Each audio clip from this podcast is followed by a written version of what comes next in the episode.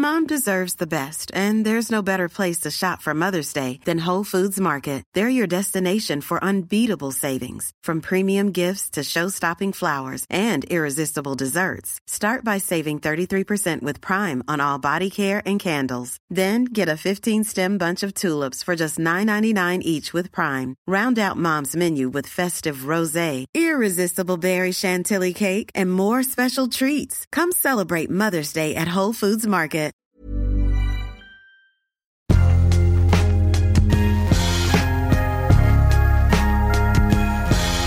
Casseurs sont très vite entrés en action, notamment autour de la place de l'Étoile.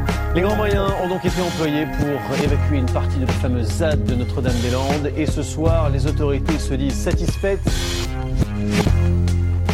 Salut, c'est Thomas Rozek. Depuis que nous nous sommes lancés dans cette auto-rétrospective commentée de la première saison de Programme B, un thème tourne en fond dès qu'on s'attaque à tel ou tel sujet. Qu'on cause comme on l'a déjà fait de société numérique, de climat ou de travail, on en arrive toujours au point où on évoque la question de la mobilisation. Et c'est peu dire que de ce point de vue, l'année écoulée a été plutôt chargée. On a eu l'occasion de s'intéresser aux marches pour l'urgence environnementale, à la grève des femmes en Suisse pour l'égalité, aux conflits sociaux à l'hôpital ou à la SNCF, mais aussi et surtout au mouvement qui aura marqué un tournant de la présidence Macron, celui des Gilets jaunes source de nombreuses interrogations sur nos systèmes politiques, médiatiques, sur les crises qui ne cessent de secouer notre société depuis une trentaine d'années et sur les réponses ou l'absence de réponses qui en découlent. Vous l'aurez compris, c'est à cette thématique très actuelle de la mobilisation que sera consacré notre épisode du jour.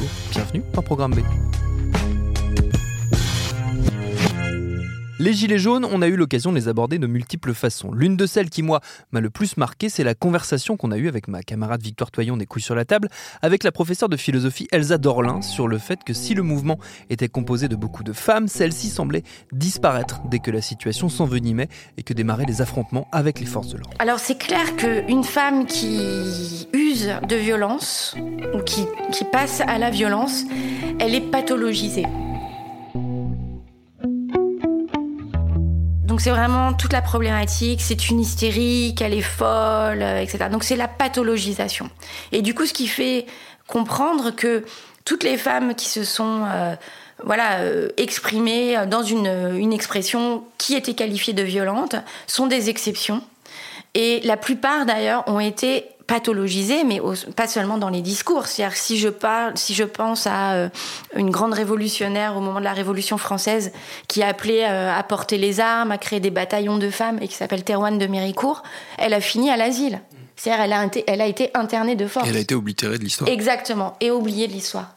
Donc je veux dire, quand on parle de la pathologisation, ça va loin. Du coup, le, le, le tranchant, si vous voulez, il va passer plus par la médicalisation de ces femmes, euh, l'encadrement, la surveillance, euh, etc., la surveillance médicale. Elsa Dorlin met le doigt sur un élément essentiel en sous-texte, la nécessité de voir ces mouvements dans une perspective historique. C'est pour cette raison que notre guide dans cet épisode, ce sera une historienne, Danielle Tartakovsky, spécialiste des mouvements sociaux, ancienne présidente de l'Université Paris 8. J'ai commencé par lui demander si on avait réellement vécu une année exceptionnelle en termes de mobilisation, ou si finalement les cycles médiatiques faisaient qu'on avait tendance à oublier que chaque année apporte son lot de manifs, de conflits et de protestations. Oui, je crois qu'on oublie. Et euh, j'ai eu la curiosité il y a quelque temps, pour euh, une circonstance de même nature, de euh, reprendre les dates de la manif pour tous. Je me suis aperçu qu'elle avait commencé, je crois que c'était un 10 novembre, enfin en tout cas la mi-novembre, et qu'elle s'était terminée à 26 mai, c'est-à-dire très exactement la durée des Gilets jaunes. Alors évidemment, je ne les compare pas au-delà. Hein, on n'a pas du tout le même type de mouvement, mais je crois un petit peu que quand on reprend des mouvements antérieurs, on s'aperçoit euh, qu'ils sont certes tous différents, hmm. mais qu'ils avaient également une certaine ampleur et que chacun d'entre eux présente sa spécificité. Et c'est quoi, du coup, la, spécificité des mouvements de cette année, et donc évidemment du plus emblématique sans doute d'entre eux, euh, qui était le mouvement des Gilets jaunes? Bon, alors d'abord, euh, j'aurais tendance à dire d'abord l'espace investi, parce que c'est l'espace investi qui a déterminé la nature des acteurs, d'une certaine manière. donc les ronds-points, initialement, et non pas euh, la rue. Mhm. Donc un espace périurbain et non pas urbain, alors que si on accepte le, mouvement Poujade, euh, les mouvements euh, de rue, par définition, se sont développés en France dans l'espace urbain. C'est ce que j'allais dire, c'est une vraie spécificité, ça ne s'était pas vraiment vu avant ça, avant donc évidemment des épisodes tels que Poujade. Le mouvement Poujade qui n'a strictement aucun rapport avec les Gilets jaunes, je le tiens à dire nettement, puisqu'il y a eu des comparaisons abusives qui ont été faites au départ. Euh, et puis bien évidemment, euh, enfin donc je bien évidemment, les mouvements d'agriculteurs, mais ils montent à la ville. Donc euh, oui, globalement, euh, parce que nous sommes dans un pays où la rue a fait et défait les régimes pendant plus d'un siècle, c'est vrai qu'il y a une inspiration à l'espace urbain, et non mm. seulement à l'espace urbain, mais à la rue. Euh, si on compare avec l'invention des manifestations en Allemagne ou en Angleterre ou en Autriche euh, au tournant du siècle dernier, les manifestants se rassemblaient dans des espaces verts. Hein. Bon, en France, on n'a jamais manifesté au but de Chaumont. jusqu'à preuve du contraire. Voilà, jusqu'à preuve du contraire. Euh, donc, les ronds-points, et puis euh, évidemment, très rapidement, cette euh, dualité du mouvement, le rond-point et les manifestations dans l'espace urbain, qui présentent à leur tour une spécificité, puisque euh, elles ne sont pas déclarées. Ça s'est déjà vu. Hein, ce n'est pas, c'est relativement exceptionnel en France, mais ça n'est pas euh, inédit. Je relisais pas plus tard qu'hier des éléments sur les, sur les, hum, ce qu'on a appelé la révolte des banlieues, terme sans doute inadéquat, bien évidemment. oui. et, et, un certain nombre de les premières manifestations lycéennes pré-CPE il n'y avait pas non plus de demande d'autorisation. Ça va de soi pour les émeutes urbaines, mais c'était moins évident pour les premiers mouvements lycéens. Donc c'est pas c'est pas tout à fait inédit, mais c'est quand même relativement exceptionnel. Euh, avec euh, un, double déplacement, puisqu'on on monte à Paris, alors c'est vrai que les paysans qui se situaient à la droite de l'échiquier politique dans les années 30 disaient à Paris. Euh, c'est vrai que Poujade disait à Paris, mais il n'y allait pas. Hmm. Euh, bon, là, ils, viennent à Paris, je dis pas. Euh, et ils viennent à Paris, donc, et dans un espace qui est perçu comme l'espace des pouvoirs et des riches. Donc il y a un double une double extériorité dans des quartiers spécifiques de Paris. Ce qui, qui, qui était alors là, je pense qu'il y aura un avant et un après, parce que c'est vrai que jusqu'à ce jour, euh, et nonobstant bien évidemment la manifestation gaulliste du 30 mai 68, les Champs-Élysées étaient un espace sanctuarisé. Hmm. Euh, C'était plutôt Bastille, République, euh, ce type d'axe C'est beaucoup plus compliqué que ça. La coupure Est-Ouest est un petit peu un fantasme. On peut y revenir si vous le voulez. Mais bon, les, les, les, les premiers qui ont revendiqué les Champs-Élysées dans des périodes relativement contemporaines, ça a été la Gay Pride. Euh, et puis euh, les catholiques en 83, au moment des manifestations pour la défense de l'école libre, euh, bon, en, argant d'ailleurs du précédent du 39 68, mais qui était un peu particulier, hein, les ministres en tête et le portrait du général de Gaulle brandi. donc les Champs-Élysées n'ont jamais été attribués, et, d'une certaine manière, c'était un petit peu intériorisé comme un impossible. Hmm. donc là, il s'est passé quelque chose. On l'a dit, penser la mobilisation, c'est nécessairement penser en partie en termes d'histoire. Pour ce qui est des Gilets jaunes, on a vu émerger des références pas toujours très joyeuses. On a beaucoup parlé de poujadisme, du nom de Pierre Poujade, leader populiste des années 50 auprès duquel Jean-Marie Le Pen avait fait ses armes, mais aussi des années 30, de la crise de février 34 et ses émeutes nées suite à des manifestations des ligues d'extrême droite. Si ces comparaisons sont loin d'être justifiées à 100%, elles sont par contre assez logiques quand on considère notre obsession sans cesse renouvelée pour le milieu du XXe siècle, pour la charnière qui des années 30 aux années 50 a vu l'Europe plonger dans le nazisme, la guerre et en sortir en bâtissant les démocraties qu'on connaît aujourd'hui. J'avais posé au cours d'un épisode la question de ce retour permanent à cette époque à l'historien Christian Ingrao, spécialiste du Troisième Reich. Il y a quelque chose qui fait que il me semble qu'on va y revenir de plus en plus, euh, euh, encore de plus en plus euh, fréquemment ou intensément. C'est le fait que les grands systèmes civilisationnels qui ont été proposés après la guerre par l'ensemble des alliés, c'est-à-dire la société de consommation euh, ouest européenne et euh, on va dire la société euh, socialiste du pacte de Varsovie sont des sociétés qui sont entrées en crise dans les années 80 et depuis nous cherchons un nouveau modèle politique. Tant que nous n'aurons pas trouvé un modèle politique qui sera un modèle politique unifié d'un côté et qui proposera un avenir à l'ensemble des populations qui sera intégratif, nous n'aurons aucune raison de passer par-dessus ce trauma. Cette crise du modèle, elle est au cœur du mouvement des Gilets jaunes elle explique à la fois les références que j'évoquais plus tôt, mais aussi le reste des points de comparaison historiques qu'on a vu émerger du côté des manifestants. Et ça, je laisse à Daniel Tartakovsky le soin de le détailler. C'est vrai qu'on a eu immédiatement une très forte mobilisation de l'histoire. Euh, de deux natures. Et alors évidemment, la mobilisation de l'histoire, elle est d'autant plus forte qu'on ne sait pas ce qui se passe, qu'on ne sait pas comment nommer. Alors quand on ne sait pas nommer, ben, on, se réfère à ce qu'on connaît. et donc, euh, donc on, cherche. Et je crois qu'il euh, faut distinguer deux choses. Il faut distinguer euh, les approches immédiates des chercheurs, historiens, sociologues, politistes et des journalistes. et là, chacun, chacun a, a amené le champ qu'il connaissait le mieux. Et donc, on a tout trouvé. Et puis l'usage que les acteurs eux-mêmes euh, ont fait de l'histoire. Et moi, ce qui me frappe, euh, d'abord, c'est qu'on a immédiatement un usage de l'histoire, puis il s'efface. C'est-à-dire que quand le mouvement trouve euh, son rythme, son rythme, ses images, sa dynamique propre, on n'a plus besoin, ou on n'a plus besoin au même titre, de, ce rapport à, l'histoire. Et donc, c'est en gros acte 1, 2, 3, peut-être encore un petit peu 4, mais 1, 2, 3 de façon extrêmement forte. Et alors, qu'est-ce qu'on mobilise le plus? Qu'est-ce qu'il mobilise le plus? Faudrait évidemment affiner le, travail. Hein. Mais a priori, la Révolution française, bien sûr, alors une Révolution française qui peut être transcrite par Delacroix, hein, avec la figure très présente du Delacroix euh, qu'on a vu partout. Et puis, 68. Bon, comme les, auditeurs ne voient pas que je suis en train de mettre des guillemets. Des guillemets, effectivement, de larges guillemets. Euh, 68. Ce que je, alors, quand on dit 60, quand il dit 68, euh, c'est le 3 ou 11 mai. Hein, c'est les, les, barricades parisiennes, point. C'est pas, pas la suite de l'histoire qui est une suite complexe. Euh, c'est-à-dire que les deux temps, ou les deux, oui, les deux temps euh, qui sont mobilisés, sont des temps de mouvement inorganique. La Révolution française, elle est par définition, hein, puisqu'elle est, créatrice de notre politique contemporaine, donc elle est inorganique par essence. Et le début de 68 euh, est inorganique également, mais après les choses évidemment se, compliquent et deviennent plus contradictoires.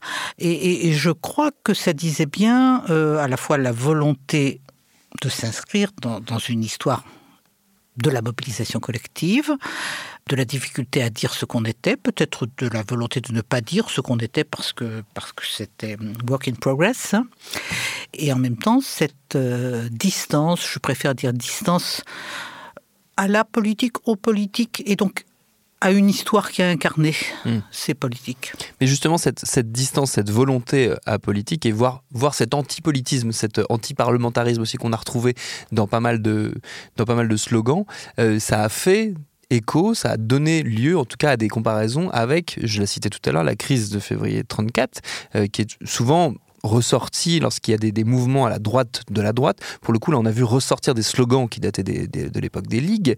Euh, il y a eu quelque part une inscription, alors peut-être qui n'était pas euh, communément partagée par tout le mouvement, mais il y a eu une inscription aussi dans cette histoire-là. Je crois qu'il faut être très attentif à la comparaison avec les années 30 euh, qui, que nous mobilisons tous. Euh, qui est récurrente en ce moment, oui, qui est très récurrente ces dernières depuis années. une petite dizaine d'années, mm. on va dire. Bon, je... c'est le symptôme de ce que ça ne va pas très bien, indéniablement. ça n'est pas un moment... Les... Euh, je, suis comme tout le monde, je, je n'ai pas je, ne prétends pas pouvoir définir de façon catégorique les Gilets jaunes qui sont un mouvement composite je crois que justement ce qui le caractérise, c'est qu'il n'a pas de nom, et qu'il n'est hmm. pas. Mais euh, moi, je l'ai défini euh, comme un mouvement miroir. Euh, à Emmanuel Macron. C'est-à-dire que euh, pour moi, ce sont les deux modalités françaises du dégagisme. Et là, le dégagisme peut effectivement nous renvoyer à la crise des années 30. Alors si dans la mobilisation des années 30, on entend dire que notre système politique, je ne mets aucun caractère péjoratif dans l'utilisation du terme système, euh, est en crise totale, oui. Oui, l'antiparlementarisme, qui était un aspect des revendications des Gilets jaunes, mais qui était un aspect, euh, me paraît extrêmement préoccupant dans la mesure où il s'inscrit parfaitement en phase avec les euh, réformes constitutionnelles auxquelles aspire le président de la République.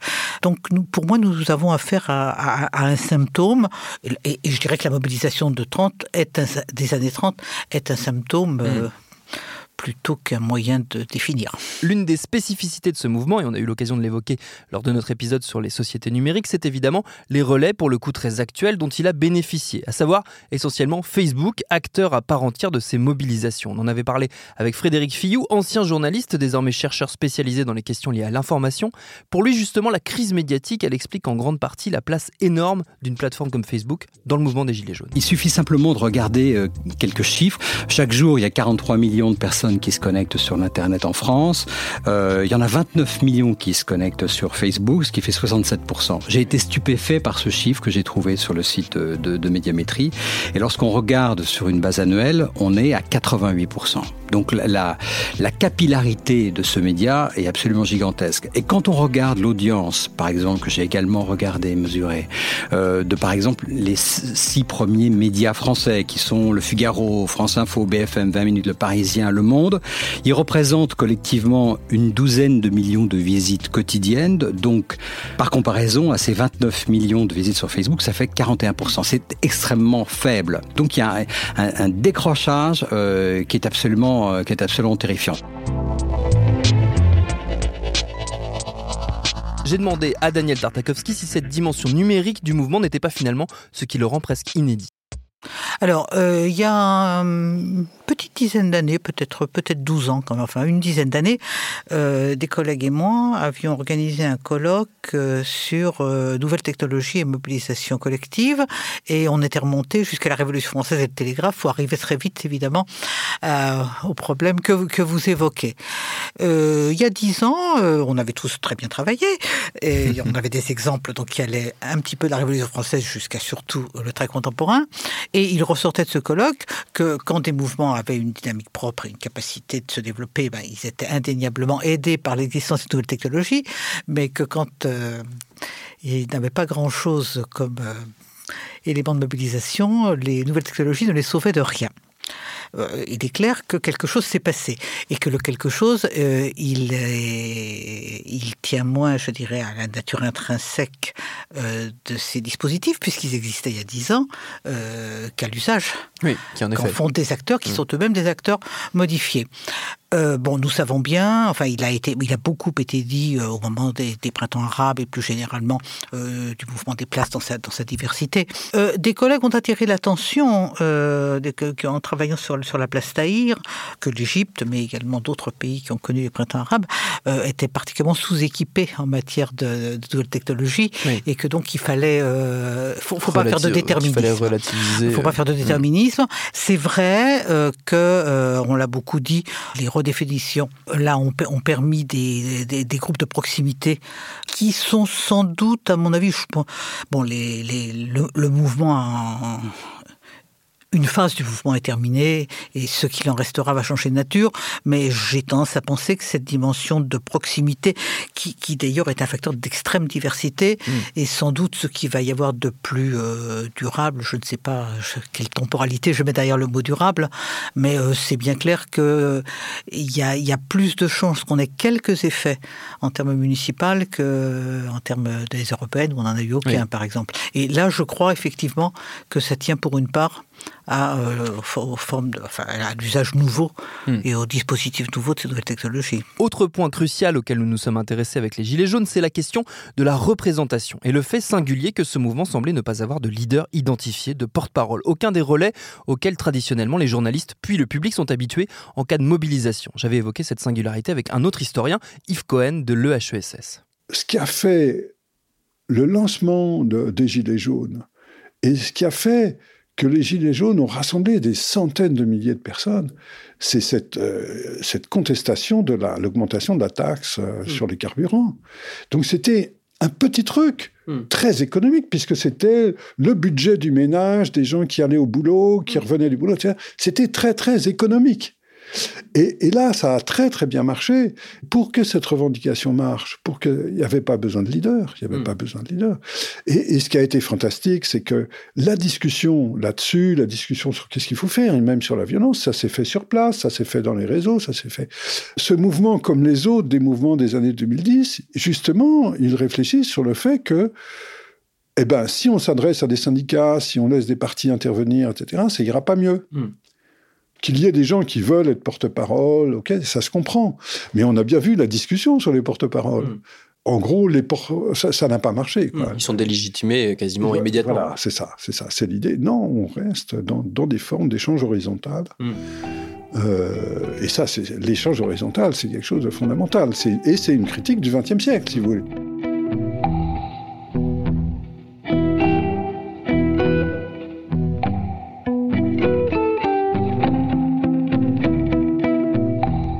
Sans leader mais au visage multiple, est-ce que c'est si nouveau que ça? J'ai évidemment posé la question à Daniel Tartakovsky. Alors attention, parce que euh, moi, il me semble, encore une fois, il ne s'agit pas de dire que c'est un qu'il y a la moindre similitude entre les différents mouvements que je vais évoquer, mais il me semble que à partir de 2005, on a été confronté à des mouvements successifs qui n'ont rien à voir les uns entre les autres, mais qui présentent certaines similitudes du point de vue hmm. que vous évoquez. J'ai évoqué tout à l'heure la révolte des banlieues, euh, les ZAD, évidemment Notre-Dame-des-Landes, euh, Nuit debout. Les Gilets jaunes, rien de commun, mais d'abord des mouvements euh, on occupe l'espace, donc on n'est plus dans le, on n'est plus dans cette vision un petit peu linéaire, on marche vers. Euh, donc il y a un ici et maintenant. bon, je sais bien que Nuit debout, il y avait quelques figures, mais enfin pas, pas de leader au sens où vous l'entendez. En tout cas, il y avait cette revendication-là. Absolument. On était dans la, volonté de l'horizontale. Euh, un rapport à l'État.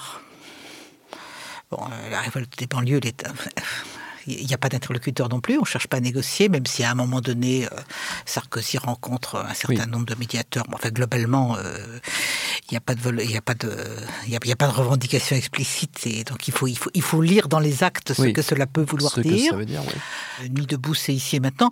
J'avais, j'avais vu un film, il n'y a pas très longtemps, enfin, un documentaire sur la Puerta del Sol, euh, les Indignados en Espagne, du coup. Et bon, les, militants scandent oi, oi, oi aujourd'hui.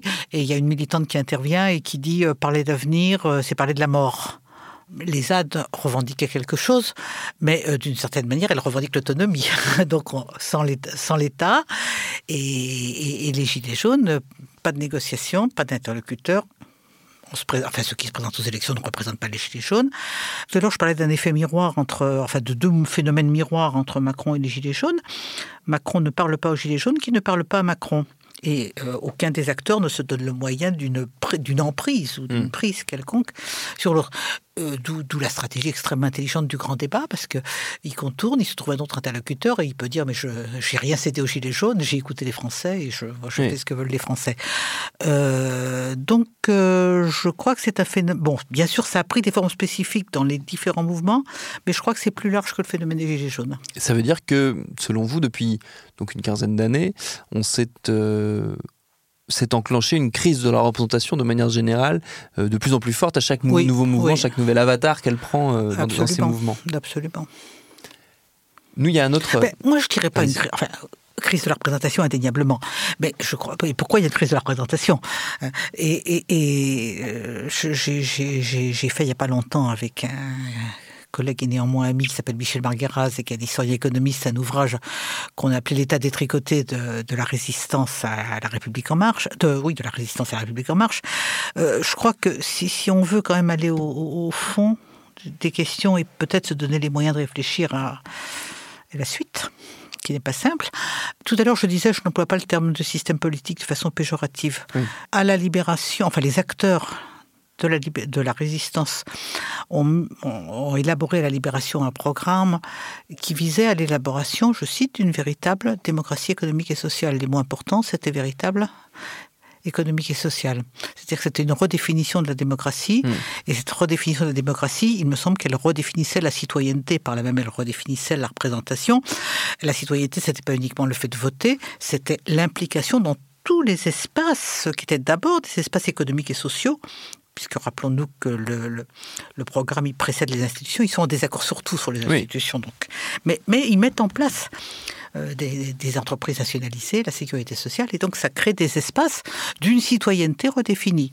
Et il me semble qu'aussi longtemps que cet État social, il, a, il s'est pérennisé et développé, et 68 a permis d'aller pour la dernière fois d'aller de l'avant dans le développement de la protection sociale et des mesures sociales, ça donne naissance à la représentation. Je crois que cette crise de la représentation, elle est indéniable. Euh, on ne peut pas véritablement la comprendre si on reste uniquement dans la sphère politique au sens parlementaire, et il faut la mettre en lien avec euh, la crise des États sociaux à l'échelle planétaire.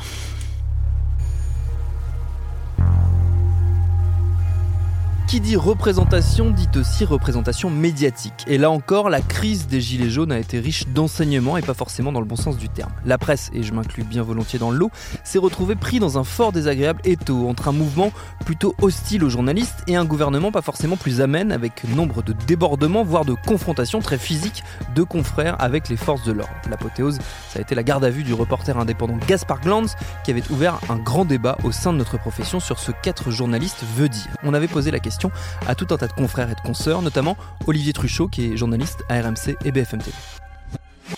Moi, je pense que le journaliste, c'est un empêcheur de tourner en rond. Donc, le journaliste, il a toujours été finalement détesté. Euh, j'en parlais avec un historien de la presse et je me disais effectivement, est-ce qu'aujourd'hui les journalistes sont plus détestés qu'avant? Et en me disant, mais non, attendez, euh, sous la Révolution française, les journalistes étaient détestés. Euh, en 68, les journalistes pouvaient être détestés parce que forcément, les journalistes empêchent un peu, de, voilà, sont, des, sont des poils à gratter. Donc, quand on gratte, forcément, on, on, peut déplaire, déplaire au pouvoir, déplaire à ceux qui contestent ce pouvoir. Euh, et dans le cas des Gilets jaunes, c'est euh, on a dit tout et son contraire, c'est-à-dire qu'on a dit à un moment donné la presse est pro gilet jaune et puis ensuite elle est anti gilet jaune. Non, la, presse a fait écho aux gilets jaunes et puis ensuite elle a aussi démontré tous les travers de ce mouvement, les limites, etc. c'est le rôle du journaliste. Est-ce que le journaliste est là pour être aimé? Je suis pas sûr. Je parle de à mon avis, que le journaliste est là pour être, il essaie d'avoir l'auditoire le, plus large. Euh, moi, je, je, présente des émissions grand public, donc euh, je suis content d'avoir plein de monde, euh, d'avoir des, des, grosses audiences, mais, mais on n'est pas là pour plaire. Pour ce qui est de la perspective historique autour de laquelle nous tournons depuis le début de cet épisode, j'ai demandé à Daniel Tartakovsky son avis sur l'évolution de la place de la presse dans les phases de mobilisation. C'est plus, plus grave que d'habitude c'est bon, d'abord c'est plus grave que d'habitude parce que je crois qu'il y, a une très grande diversification de la presse. C'est vrai qu'on a, quand on disait presse, on pensait à la presse écrite euh, ou à la télévision, mais qui était sous ordre, 68, oui, hein, libéré, l'ORTF. Euh, bon, il y, y, a une très grande diversification des acteurs. Euh, c'est vrai que quand on dit presse, enfin, quand les manifestants disaient presse, ils pensaient plutôt aux, euh, aux, chaînes, aux chaînes d'information continue télévisuelles, que par ailleurs, il y a certaines inquiétudes quant à l'attitude des pouvoirs publics au regard de la liberté de la presse et de la liberté de manifester, des libertés en général, et donc la tenaille que vous évoquiez, elle est, elle est réelle. Et oui, je crois que c'est une situation très inquiétante. Mais est-ce qu'elle est euh, nouvelle particulièrement ou est-ce qu'il y a déjà eu des, des on va dire, la, la démocratie n'en est pas à son premier, euh, son premier séisme? Comme je fonctionne toujours sur le siècle, euh, je, je, disais que jusqu'au jusqu'aux années 60, on ne parle pas en termes de médias. Les journaux sont des adversaires ou sont des alliés? Donc, euh, le jour de l'inauguration de la statue de Dalou, place de la Nation, on va manifester devant la Petite République, parce que la Petite République a organisé la manifestation qui prolonge la commémoration de la statue de Dalou, qui permet pour la première fois au drapeau rouge depuis la commune de descendre dans la rue. Donc, euh, on va saluer les journaux amis. Euh, ou alors, on se porte devant les journaux ennemis et on casse les vitres des journaux ennemis. Mais ce sont des, ce sont des acteurs politiques.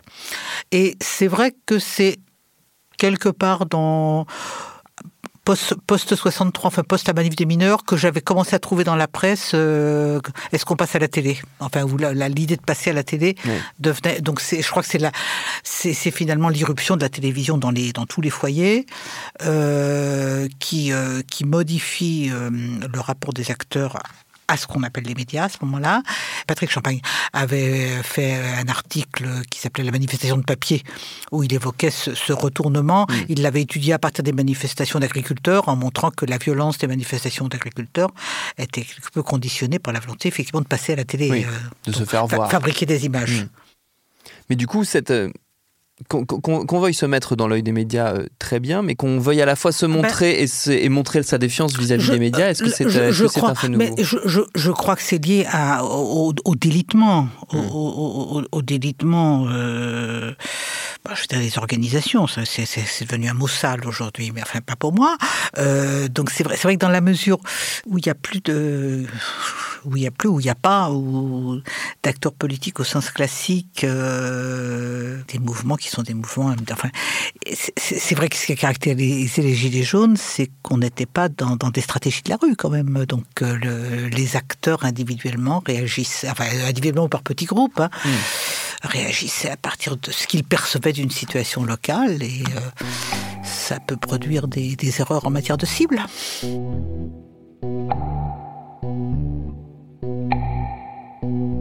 D'ailleurs, les difficultés des organisations classiques et notamment des syndicats, on s'y était intéressé également. On en a longuement reparlé avec Laurent Berger de la CFDT qui était notre invité lors de notre épisode consacré au travail que je vous invite, si c'est pas déjà fait, à écouter dans la foulée ou à réécouter tant qu'à faire. Merci à Daniel Tartakovsky pour cet entretien réalisé par Quentin Bresson, préparé par Lauren Bess et dont la prise de son a été assurée par Vincent Hiver. Toutes les infos sur les extraits des précédents épisodes de Programme B que vous avez pu entendre sont à retrouver dans le texte accompagnant ce podcast et évidemment sur le site de Binge Audio, binge.audio. Abonnez-vous sur votre appli de podcast préféré pour ne manquer aucun de nos épisodes, Facebook et Twitter si vous voulez nous parler. Et à la semaine prochaine pour un nouvel épisode, on parlera féminisme.